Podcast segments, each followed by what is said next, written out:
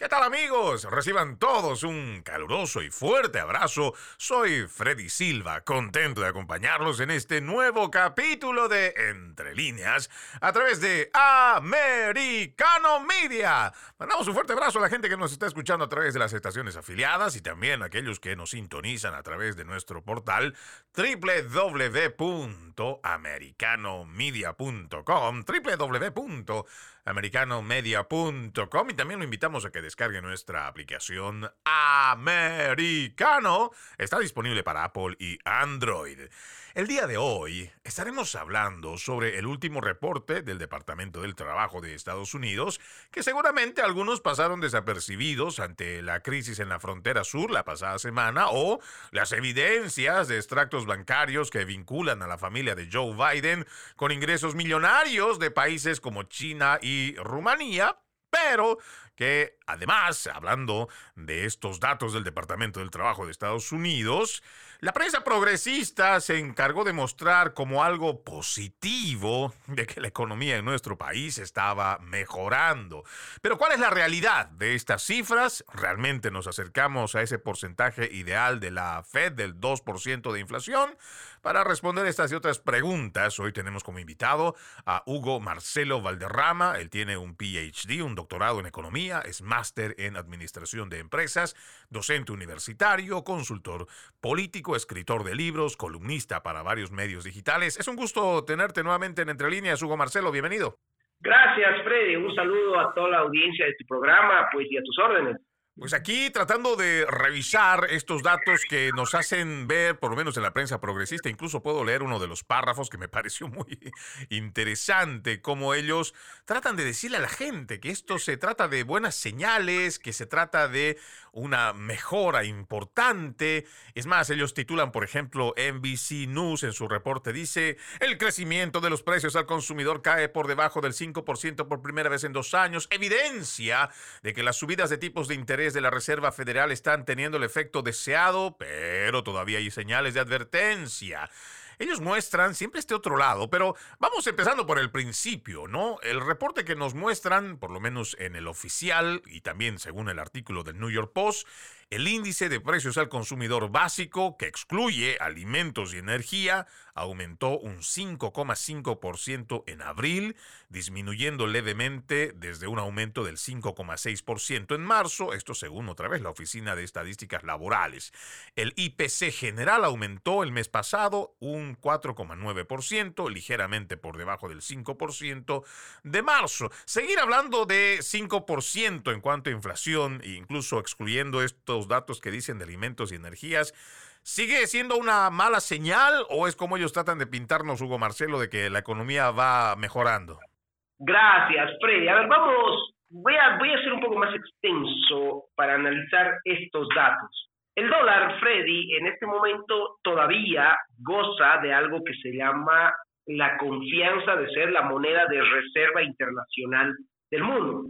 Te doy un dato fundamental casi el 80% de las transacciones comerciales del mundo, el comercio exterior del mundo, gira alrededor del dólar. Luego vienen otras monedas como el euro, el, yen japonés, etcétera. Aparece muy a fondo el, el yuan chino, ¿no? Entonces, hay una confianza que tiene el mundo respecto al dólar.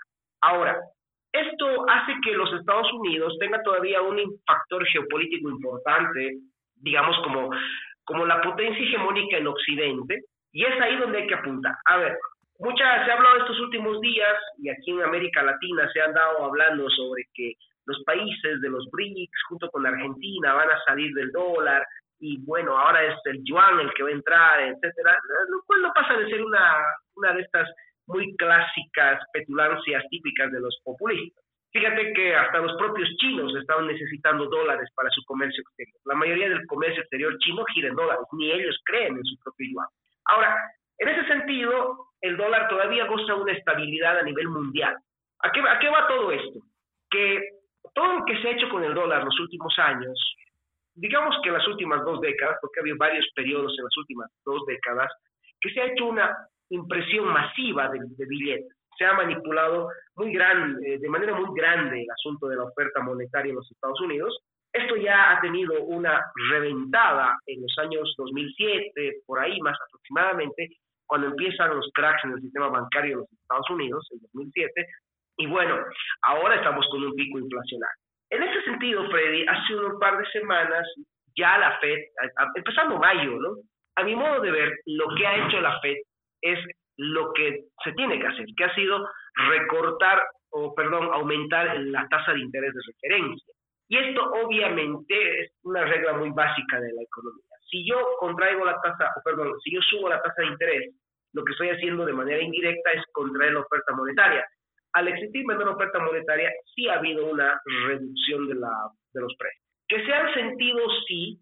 El problema es de que, o este incremento de tasas de la Fed, debería ser un incremento constante. El problema es de que hace varios años la Fed viene jugando a que, bueno, la economía se enfría y, y ahora volvamos a imprimir billetes. O sea, vivimos en esta fábrica constante de inflación y burbujas, que eso es un problema serio, Freddy, porque nos está quitando estabilidad a los Estados Unidos en el largo plazo. Repito, la, hay mucha gente que está en América Latina preocupada por lo que pueda pasar con el dólar, y yo creo que son temores sí fundados, porque hay una política de la Fed muy irresponsable en cuanto al manejo del dólar en el último tiempo, pero mientras los Estados Unidos continúe teniendo cierta institucionalidad que va a ser la tierra de la libertad, todavía el dólar va a estar sostenido en esa confianza de la gente respecto a este tema. Entonces, lo que está haciendo la Fed al haber incrementado la tasa de interés y frenar la inflación, creo que es el camino correcto. No es el, el óptimo, porque bueno, lo óptimo sería que se evite, que la Fed evite tener que hacer manipulaciones tan forzadas como poder inflar monedas, pero creo que es un paso importante el hecho de haber, por lo menos en este momento, creado en algo de Ahora, nosotros hemos tenido la conversación sobre este tema de la Fed en más de una oportunidad, donde si bien no es una medida popular, porque el aumentar las tasas de interés significa que el préstamo que vas a sacar va a tener mayor interés, o sea, vas a tener que pagar mucho más. Pero esa es la forma en cómo se puede tratar de contrarrestar la cantidad de masa monetaria que se emprende del mercado de forma artificial. Pero ahora incluyendo todo esto que ha ido subiendo, la Fed, todos estos porcentajes que ha ido aumentando, de todos modos esto garantiza de alguna manera los temores que se vienen diciendo desde finales del año pasado y principios de este 2023 de que estamos a punto de oficialmente entrar en una recesión o estamos al contrario en un camino de mejora? Mira, hay un gran problema, ¿no? Y esto lo decía un amigo mío en un artículo que se llama El mayor peligro de la, el mayor desafío de la Fed es enfrentar lo que se viene. Es decir, sí hay una recesión y se puede entrar a un proceso de estanflación, que es básicamente un crecimiento de la inflación, pero no acompañado de un crecimiento de la economía real como tal. Es muy preocupante porque esto es algo que se puede dar en los próximos dos o tres años. ¿no? Entonces, el panorama de la FED, o sea, el panorama de la FED, de la política en este camino, no es el popular, es el correcto, porque lo correcto no necesariamente tiene que ser popular, pero creo que es una buena medida, es una buena dirección, pero no es lo suficientemente intenso. Ahora, lo importante acá, Freddy, es entender que detrás de todo este asunto de la economía hay el salvaguarda de lo que es Estados Unidos. Y esto es importante para que el pueblo americano lo entienda. Los Estados Unidos es una nación grande porque tiene instituciones que lo hacen grande. El respeto a la propiedad privada, el respeto a la libertad del individuo, un país con la posibilidad de emprender un negocio, un país donde una persona puede vivir de sus talentos, y esto es, muy común en Estados Unidos, ¿no? Uno encuentra en los Estados Unidos gente que ha, hecho mucho dinero, ha sido exitosa, ha sido próspera, existe, por ejemplo, dibujando cómics, cosa que en América Latina es básicamente imposible. En América Latina este tipo de cosas no se dan.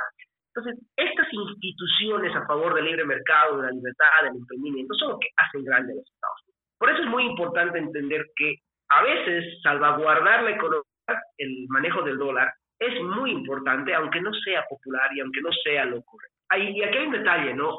Los latinoamericanos, especialmente los hispanoparlantes, tenemos un problema, Freddy, y esto es un tema cultural. Nos encanta vivir de fantasía. Entonces, si alguien nos dice que, no sé, el crédito va a estar más barato, caemos en la trampa, ¿no? Y bueno, nos animamos a comprar coches, nos animamos a comprar casas, pero no hacemos la pregunta básica y es, ¿será real que va a estar más barato? ¿Será que no es un engaño? ¿Por, ¿Por qué podría estar más barato el crédito ahora? ¿Debido a qué? Son preguntas básicas. Claro.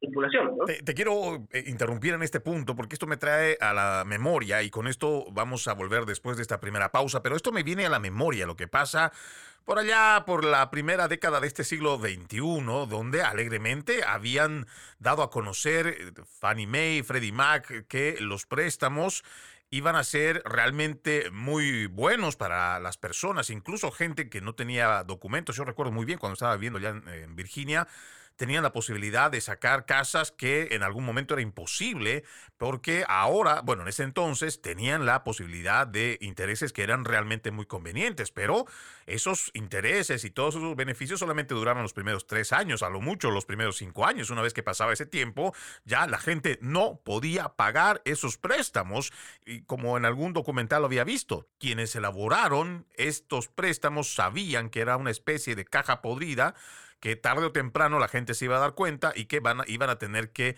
tirarlo. ¿Estaremos ante un escenario parecido a eso? La respuesta cuando regresemos de la pausa. Seguimos, seguimos con más de Entre líneas a través de Americano Media. Mandando un fuerte abrazo a la gente que nos está escuchando a través de nuestra aplicación Americano. Es totalmente gratuita y está disponible para Apple y Android. Y por supuesto también a los que ya nos sintonizan por nuestra página en el internet www.americanomedia.com. Hoy estamos con nuestro invitado Hugo Marcelo Valderrama. Él tiene un doctorado en economía y decíamos que la gente a veces cae en la trampa cuando se le dice que hay que esperar un poco, que ya van a bajar los intereses, que solamente hay que esperar el momento, usted sigue ahorrando y que cuando llegue el momento usted puede coger la casa a un muy buen interés. Y esto me trajo a la memoria, como te decía Hugo Marcelo, de allá por el 2003, el 2004, 2005, donde hubo ese auge por la compra, la venta de casas a precios realmente, desde mi punto de vista, exorbitantes, donde mucha gente al principio podía tener una hipoteca tan fácil como de 500 dólares o tal vez un poquito más de eso, pero pasado los primeros 3, 5 años era un préstamo que se subía de forma exponencial a más de 3 mil dólares, por ejemplo, solo por poner un ejemplo, a más de 3 mil dólares esa hipoteca cada mes. Y esto era que algo que la gente no podía pagar. Muchos terminaron yéndose del país, no solo de sus casas, se fueron del país porque no iban a poder pagar esa deuda. Seguido de eso vino una terrible crisis financiera que pasamos entre el 2006, 2007, 2008 y lamentablemente mucha gente no solo perdió la casa, perdió sus ahorros y además terminó con mal crédito. Si nosotros estamos haciendo una comparación con relación a la primera década del 2021, ¿podríamos estar repitiendo un escenario parecido a eso, Hugo Marcelo? Mira, qué buena pregunta. Acabo de ver, estoy viendo la evolución de las tasas de interés y estamos exactamente con el mismo nivel de tasas de la, del año 2007. Si tú recuerdas bien, hasta antes de eso, antes del 2007, las tasas de interés habían sufrido una política parecida a la que se ve visto hoy, un impulso masivo, tú hablabas de las famosas Fs, las, empresas F, que básicamente le decían a la gente que sacar un crédito era tan fácil, un crédito hipotecario era tan fácil como quien va a, un supermercado y se compra crédito una Coca-Cola, ¿no? Era, habían vendido esa idea y esta idea obviamente se desmoronó eh, más o menos aproximadamente en el 2007 y de aquí en adelante, bueno, eh, se volvió a bajar las tasas y hoy estamos con el punto más alto. Es que ese es el tema, Freddy. Hemos estado, se está manejando el dólar de una manera tan irresponsable, tan irresponsable, que es cada 7, 8, 10, 12 años estamos volviendo a tener burbujas donde tenemos una etapa de boom, una etapa de un auge artificial y luego se nos vuelve a tocar la realidad, pero en lugar de hacer el ajuste necesario, a veces es un ajuste parcial y luego volvemos a la fantasía, y eso es el tema, o sea, esta maquinaria de crear burbujas que ya lleva varias décadas en la economía norteamericana y que si no ha, acabado de tumbar todavía en los Estados Unidos, porque básicamente los Estados Unidos tienen un respaldo institucional, unas empresas, a ver, la gente sigue viendo a los Estados Unidos como la tierra de la libertad y eso es importante. Pero ojo, no hay que abusar de esto porque obviamente el peor enemigo de cualquier nación es el dinero fácil y, el, y el crecimiento abusivo del tamaño del Estado, cosa que se ha visto en el último tiempo en los Estados. Es importante esto que tú dices, eh, Hugo Marcelo, porque estamos precisamente en estas últimas semanas en un compás de espera o en ese impasse donde los republicanos de la Cámara han dicho claramente que el tema del incremento del techo de la deuda no se va a permitir a menos que se hagan esas concesiones para ir reduciendo el gasto innecesario. Yo recuerdo más de un representante y también un senador exponer esta la anterior semana diciendo que hay gastos de miles de millones de dólares que han seguido destinando, por ejemplo, para la emergencia del COVID-19, una emergencia que ya salimos de ella, pero además una emergencia que, más que cosas buenas, entre las decisiones políticas ha traído más perjuicio para la población en general. Entonces, cuando estamos mencionando este tema del abuso no solo de la impresión de billetes, sino también del gasto excesivo, el techo de la deuda, parece que estamos entrando en una, eh, yo por lo menos he visto esto, Hugo Marcelo, como un episodio que no tiene precedentes, porque creo que jamás el Estado de los Estados Unidos como tal nunca había sido tan grande, nunca había tenido tantos empleados, pero peor aún, Nunca habíamos tenido un gobierno tan socialista que además, solo por mencionar un ejemplo, busca incrementar en más de 80 mil nuevos funcionarios, 80 mil nuevos empleados solo para Departamento de Rentas Internas. Y esto para mí es muy preocupante porque realmente, por lo menos quienes sabemos la amenaza del socialismo, mientras más grande es el Estado, más le cuesta al ciudadano pagarlo. Y parece que esa es una lógica que mucha gente no entiende, Hugo Marcelo. Mira, hay un detalle, Freddy, que creo que alguna vez ya lo había citado contigo en alguna otra entrevista. Hay una generación, dos, en realidad dos generaciones de norteamericanos, podríamos hablar de los millennials que están nacidos, esta parte de los millennials que nacen en la segunda mitad de los 80, hasta más o menos la, hasta la mitad de los 90, y luego podríamos hablar de la generación Z, que nace después de la segunda mitad de los 90 hasta principios del 2007 Estas dos generaciones, Freddy, en Estados Unidos, son dos generaciones que no han leído la constitución de su país. Ojo, y esto lo dicen varios estudios universitarios y varias investigaciones. Una de ellas es el famoso Pew Research Center, un centro de investigaciones muy reconocido en Estados Unidos. Ahora, ok, no leíste la constitución de tu país, pero además aquí viene un problema te dicen que la solución a los problemas que hay en Estados Unidos, como por ejemplo los, los, los niños, los niños sin casa, los jóvenes sin hogar, etcétera, es aplicar un modelo al estilo cubano. O sea, eso es lo preocupante, ¿no? Que hay dos generaciones de norteamericanos que tienen por delante varias elecciones que están pensando que el, los problemas se solucionan imitando a Cuba y no tienen ni idea de lo que se vive en países como Cuba, como Venezuela, como nuestro propio país, como en Bolivia. Hoy mismo, hoy mismo el país, por ejemplo, nuestro país se encuentra en un problema muy serio de escasez de combustible, de escasez de dólares, con falta de alimentos en los mercados, etcétera. Entonces, es preocupante que esta generación de norteamericanos no entienda la importancia de lo que es su país. Obviamente, estas ofertas de más plata del Estado, más planos sociales, el Estado creando empleos, es muy atractivo para, para, este, para este nivel de, gente ignorante, pero ignorante de su propia historia e ignorante de la realidad de, los, de sus países vecinos de Sudamérica.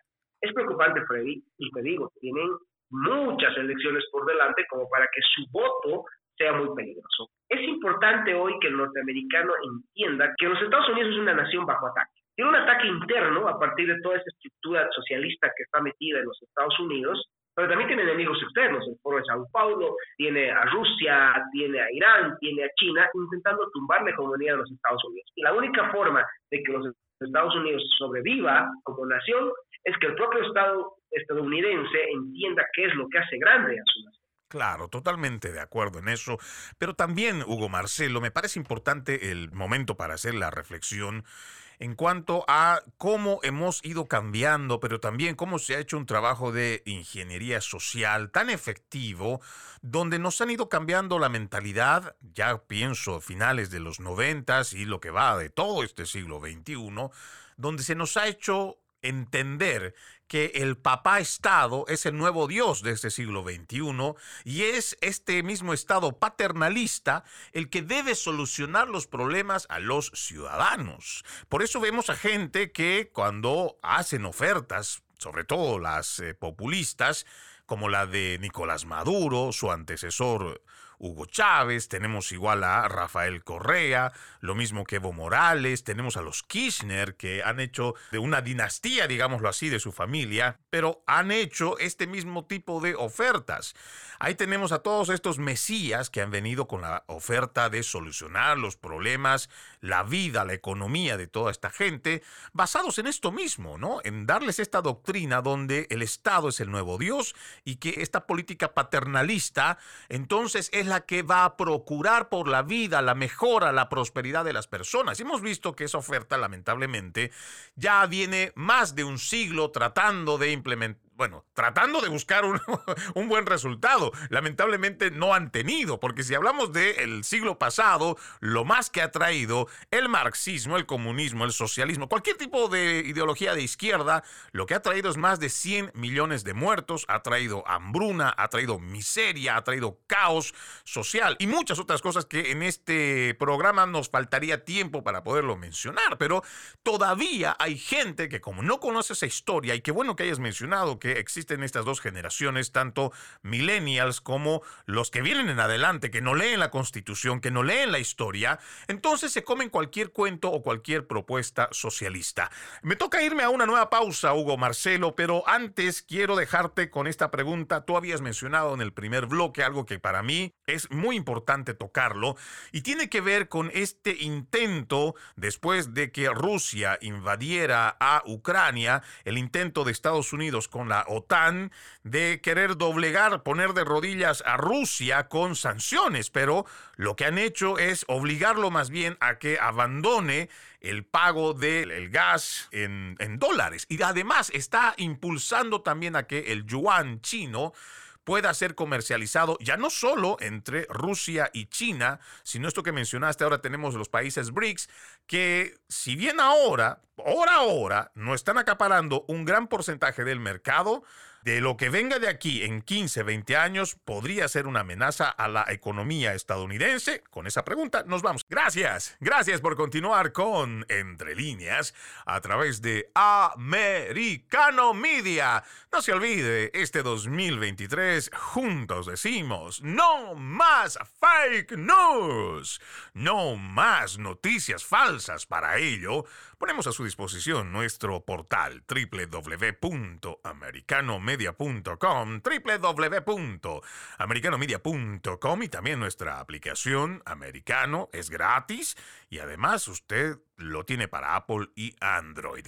El día de hoy estamos hablando sobre el tema de la economía en los Estados Unidos. Estamos con nuestro invitado Hugo Marcelo Valderrama, tiene doctorado en economía, es máster en administración de empresas. Y decíamos antes de irnos a la pausa, Hugo Marcelo, el tema de los movimientos económicos, las transacciones económicas que en otro hora se hacía forzosamente en el tema energético, por ejemplo, en dólares estadounidenses. Después de la invasión de Rusia a Ucrania y la forma en cómo han tratado de presionar desde Occidente, más parece que les ha salido el tiro por la culata, porque hoy estamos viendo que tanto Rusia como China han decidido comercializar en sus monedas locales, en sus monedas domésticas, igual que India, y tal parece que se están sumando cada vez más países, no solo de Asia, y ese alcance ahora estamos viendo que podría tenerlo igual en Latinoamérica. ¿Esto significaría una amenaza? Tal vez no en el futuro próximo, pero ¿significaría una amenaza a la hegemonía económica de los Estados Unidos, Hugo Marcelo? Mira, yo he estado concentrándome en este tema porque es una pregunta que me han hecho muy recurrente y te diré que el mayor peligro para la hegemonía económica y la estabilidad del dólar y el uso del dólar como moneda de reserva internacional no es el yuan chino, no es la economía china, no es Putin, es los propios Estados Unidos. O sea, es el Partido Demócrata, es toda esta política de izquierda al interior de los Estados Unidos. Si no se entiende eso, que el problema principal viene porque los Estados Unidos se está desmoronando por dentro, se está atacando las instituciones, se va a perder. Solamente un par de datos, Freddy. Hace un par de días atrás, los empresarios bolivianos se han quejado ante la ausencia de dólares porque sus propios proveedores chinos les han pedido pagos en dólares. Entonces, ni siquiera el aparato privado chino hoy necesita, hoy quiere su propio yuan. El yuan es una moneda absolutamente totalmente escasa en el mundo, no se mueve más del 5 o 6% del comercio mundial en yuan. La propia China mueve sus dólares, perdón, su comercio internacional en más del 80% en dólares. Este asunto de Putin, que yo salí de la, de, la, del sistema SWIFT con el dólar y hoy día me muevo a través de China y Rusia, no pasa de ser un berrinche de Putin muy típico de él. Fíjate, ha sido un fracaso total la incursión de, Putin en, Ucrania. No es que Ucrania sea, o el presidente de Ucrania sea el santo de mi devoción, pero hay que entender que detrás de esto ahí aparecería una, más bien una pelea interna de, dos tipos ahí metidos. Pero no, no es todavía, todavía eh, una amenaza lo que vaya a pasar. Fíjate quiénes, quiénes están hablando de la posibilidad de de reemplazar el dólar por el yuan en sus operaciones comerciales internacionales son países como Bolivia. Y eso es muy, esto es muy cómico, ¿no? Porque hace un par de semanas, hace Catacora se lanza una entrevista donde él habla de que sí, Bolivia está lista para ingresar al, a los acuerdos de los BRICS con la moneda del yuan.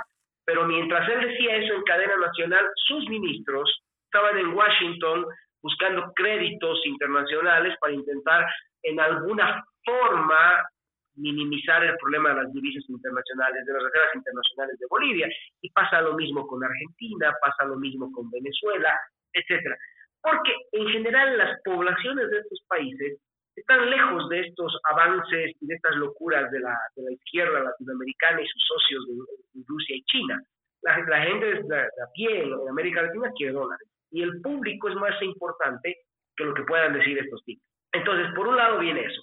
Por otro lado, para que el yuan o el petroyuan, como quieran llamarlo, sea una moneda de reserva internacional, esos países que intentan conformarlo tendrían que tener la institucionalidad que piden los Estados Unidos o que tienen los Estados Unidos. Un solo detalle, China es propiedad del Partido Comunista. Ahí el Partido Comunista hace y deshace lo que quiere. Entonces, un país con tan poca institucionalidad no es atractivo para nada. Rusia es en esencia propiedad de Putin y sus delincuentes alrededor de él. Es una mafia rusa que se ha quedado con todo ese país. Putin lleva no sé cuántos años en el poder, más de 25 años. Si lo recuerda, Putin está ahí desde finales de los 90, eh, principios de los 2000 como presidente de Rusia. Un país sin instituciones. Un país que es una autocracia. de América Latina, naciones quebradas, Argentina, nuestra propia Bolivia. Entonces, es, sí, o sea, se cometió un error al forzar a Rusia a salir de, del sistema SWIFT internacional, pero hay que ver también que los socios de Rusia y, China no pasan de ser naciones bananeras, muy necesitadas, absolutamente totalmente desinstitucionalizadas. Repito, eso no significa que no vaya a tomarse en cuenta lo que vayan a hacer China, Rusia y todas estas eh, todas estas naciones gobernadas por delincuencia transnacional. El tema, pero el tema principal es que se está carcomiendo la institucionalidad de los Estados Unidos. No sé si tú te acuerdas que ya hubo un intento de Barack Obama intentar ser reelegido para un tercer periodo, algo inédito en la historia de los Estados Unidos, etcétera. Estos intentos de, de, de avanzar hacia una latinoamericanización de los Estados Unidos es lo que más bien pone en peligro la estabilidad política, económica y geopolítica de los Estados Unidos. Entonces hay que mirar el yuan como lo que sí, una amenaza, no la más grande, no la más firme, son países sin institucionalidad, pero hay que mirar también y salvaguardar la propia casa. Y eso es importante para el ciudadano norteamericano, querido Freddy. Pero en este punto, yo quisiera eh, tal vez que nos saques más de una duda, y es que también paralelamente a esto que uno podría escuchar de cómo se está moviendo ahora, por ejemplo, Rusia públicamente decía su economía se está moviendo con dos tercios de su economía ya se estaba moviendo con yuanes y que China igualmente decía que estaba de lo más tranquila con que las transacciones con India se hicieran a través de, la, de su moneda, de la moneda local, rupias creo, la, la de India. Entonces, eso por un lado, pero no nos olvidemos que también paralelamente estamos escuchando el tema de la digitalización de la moneda. Entonces, ya este tema de una reserva, no reserva, ya pienso que tarde que temprano va a ser un tema que podría ser irrelevante en el sentido que cada vez que busquen eliminar el dinero en efectivo, querrán tener el control a nivel digital y China en esto ya está muy avanzado. Estados Unidos con el CBDC también está queriendo dar ya los primeros pasos porque ese parece que es el camino. No sé qué tan oportuno es hablar de esto, Hugo Marcelo, de una digitalización de la moneda y también qué otros problemas podría traer con esto. No, eso es cierto, Freddy, ¿no? A ver, hay un, no un intento solamente de digitalizar la moneda, hay un intento de controlar a través de la tecnología todos los aspectos de nuestra vida. Esto es cierto. Y es una amenaza muy grande las monedas digitales. Eh, en cierta medida todavía el efectivo es un espacio de libertad porque y de anonimato que es importante para la libertad porque yo voy a la tienda a un supermercado a comprar algo y el señor que está ahí no me conoce y yo tampoco y yo compro un chocolate lo que sea y al final lo único que nos unió fue una transacción ni siquiera de mi nombre yo no sé el de él pero en el caso de la moneda digital ambas transacciones van a estar registradas y sí, obviamente hay una intencionalidad de saber qué comes, qué mueves, qué lo haces. Y eso es muy cierto. O sea, el avance de... Es que la humanidad, Freddy, siempre ha tenido una pelea muy grande. Al final, al final del día, más allá de las etiquetas políticas, más allá de derechas e izquierdas, etcétera, la, la pelea es entre aquellos que quieren vivir en libertad y aquellos que quieren la esclavitud. Esa es la pelea de la humanidad. Hoy, lastimosamente, estos, estos mecanismos como el dinero digital, la propia inteligencia artificial, etcétera, están dándole poder a los totalitarios de controlar aspectos de las vidas más, más simples, o sea, de ciudadanos de a pie como tú y como yo. Es cierto, Freddy, es muy cierto y es muy peligroso eso que se está haciendo. Obviamente, con, si, se, si, si se da la digitalización del dinero total, olvídate, o sea, van a saber qué decimos, qué no hacemos, etcétera. La prueba clara de este asunto es lo que pasó en Canadá el año pasado con las protestas de los camioneros. Sin orden judicial, sin investigación previa, hubo, una, un congelamiento y una confiscación de las cuentas que los camioneros de Canadá tenían en PayPal y otros sistemas digitales de, recaudación de fondos. Exacto. Y se los quitaron. Es muy peligroso, Freddy. Sí, es, obviamente la, la libertad siempre está en amenaza, Freddy, porque hay gente que quiere esclavizar a otra, y eso es lo que decía Jefferson, ¿no? La vigilancia es el costo de la libertad. Amén. Eso es totalmente cierto. Quiero volver profundizando un poco más esto, que me parece tan importante lo que tú acabas de plantear, Hugo Marcelo, porque esta va a ser una realidad. A través de este programa hemos expuesto de igual forma que en lo que va de, este, de esta década, ya ni siquiera de lo que va de este siglo, en lo que va de esta década, esas dicotomías que podíamos entender, izquierdas, derechas, va a tener unas líneas muy difusas y esto va a transformarse más bien en una batalla entre patriotas y globalistas. Y esto que tú acabas de plantear, Hugo Marcelo, donde la gente va a tener que elegir entre la libertad y la esclavitud. Y no es esa esclavitud que nos estamos imaginando de los libros de historia, donde nos van a poner grilletes en el cuello, grilletes en el pie. Es otra esclavitud en la cual ya estamos viviendo, quieras o no, y tal vez usted no se ha dado cuenta, pero de eso hablamos cuando volvamos de esta pausa.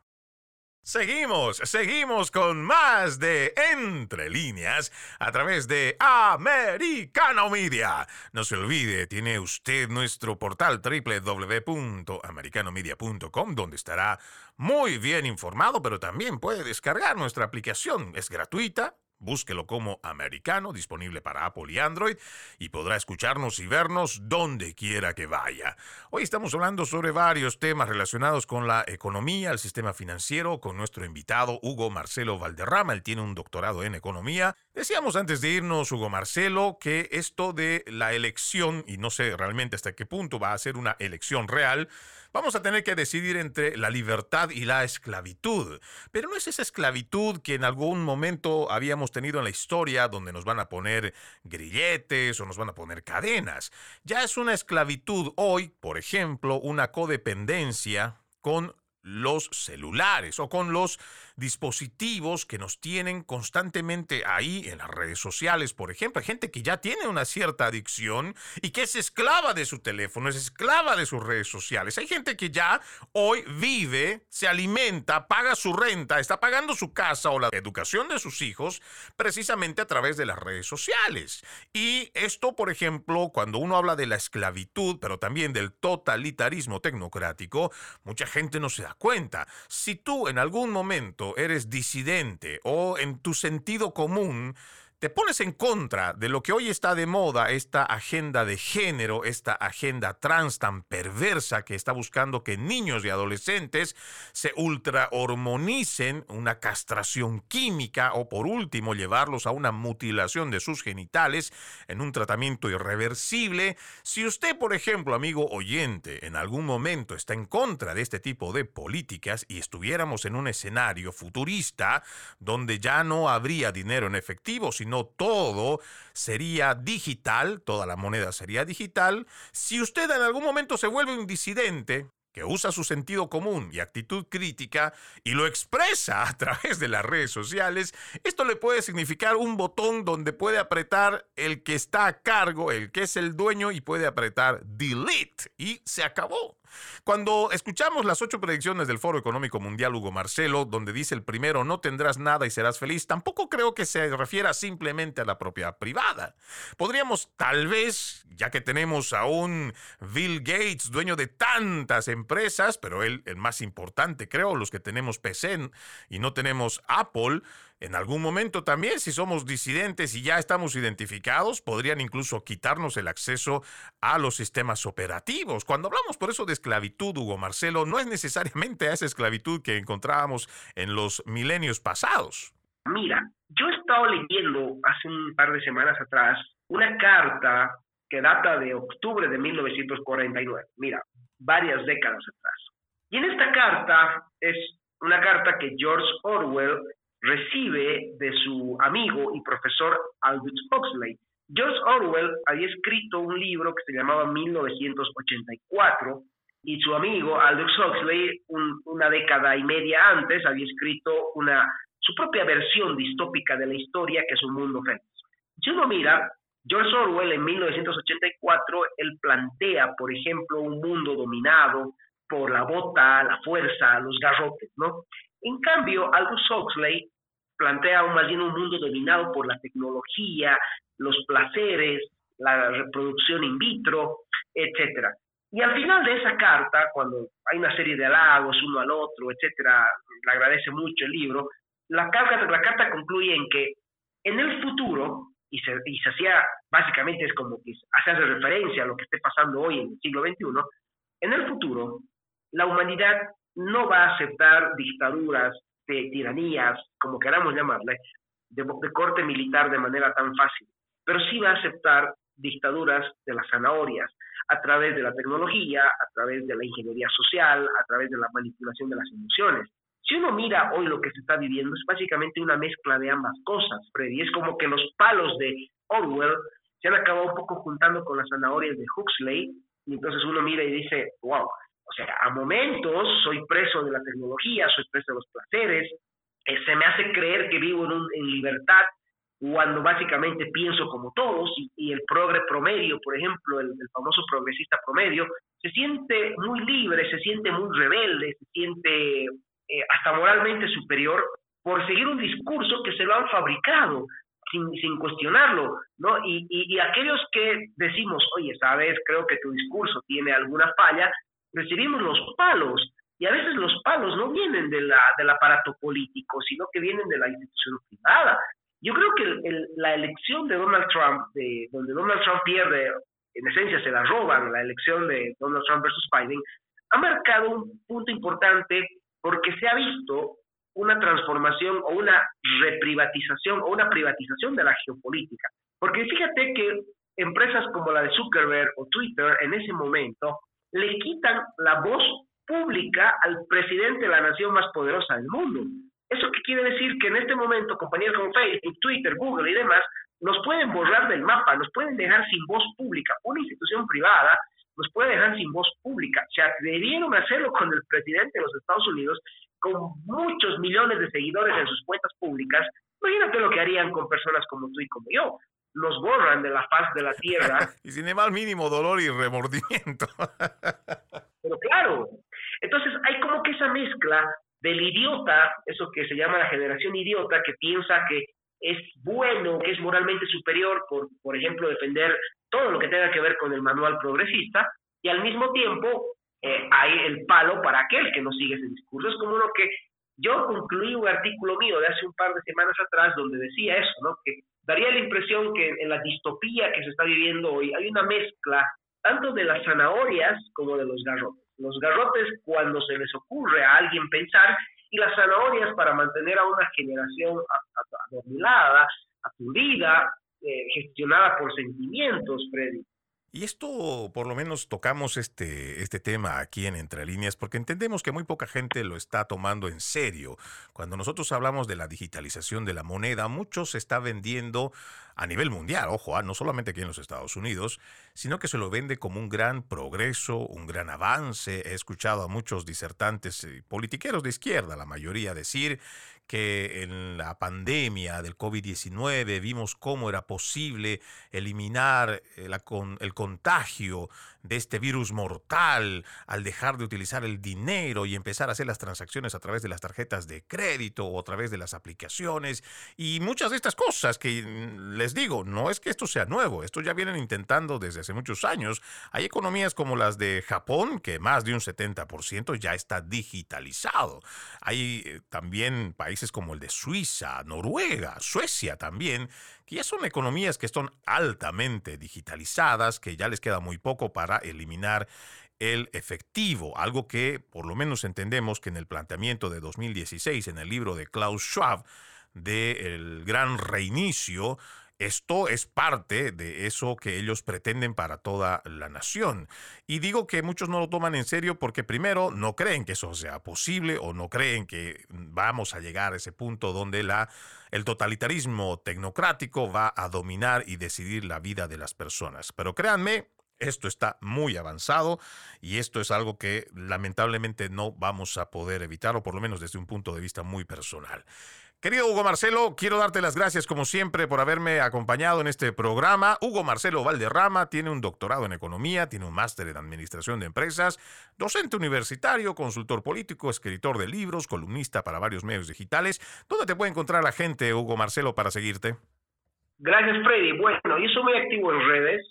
En Twitter estoy como arroba Hugo Valderrama, en Facebook estoy como arroba Hugo Valderrama 2 en Instagram estoy como arroba Hugo Valderrama barra baja escritor y en Gather estoy como arroba Hugo Valderrama. Siempre estoy activo, cualquier cosa me preguntan, tengo un blog personal, hugovalderrama.com, donde subo mis artículos que se publican en otros medios digitales como Panam Post, Visor 21 y La Iberia en España.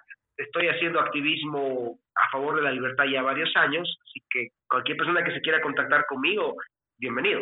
Encantados nosotros eh, por todo lo que has compartido en este programa. No se olviden, Hugo Marcelo Valderrama, hugovalderrama.com en su blog personal. Nuevamente las gracias. Soy Freddy Silva, gracias por permitirme acompañarles en este capítulo de Entre Líneas. Los invito a que continúen con la programación de Americano Media. Buenas tardes.